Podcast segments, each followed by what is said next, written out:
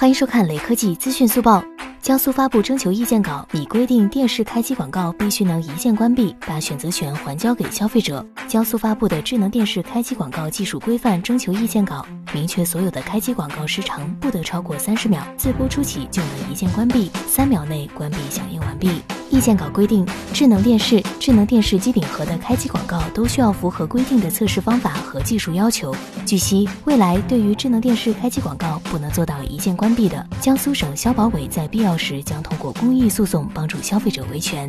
最后，扫码关注雷科技公众号有福利，关注并回复“苹果手机九”即可获得红包，手快有，手慢无哦。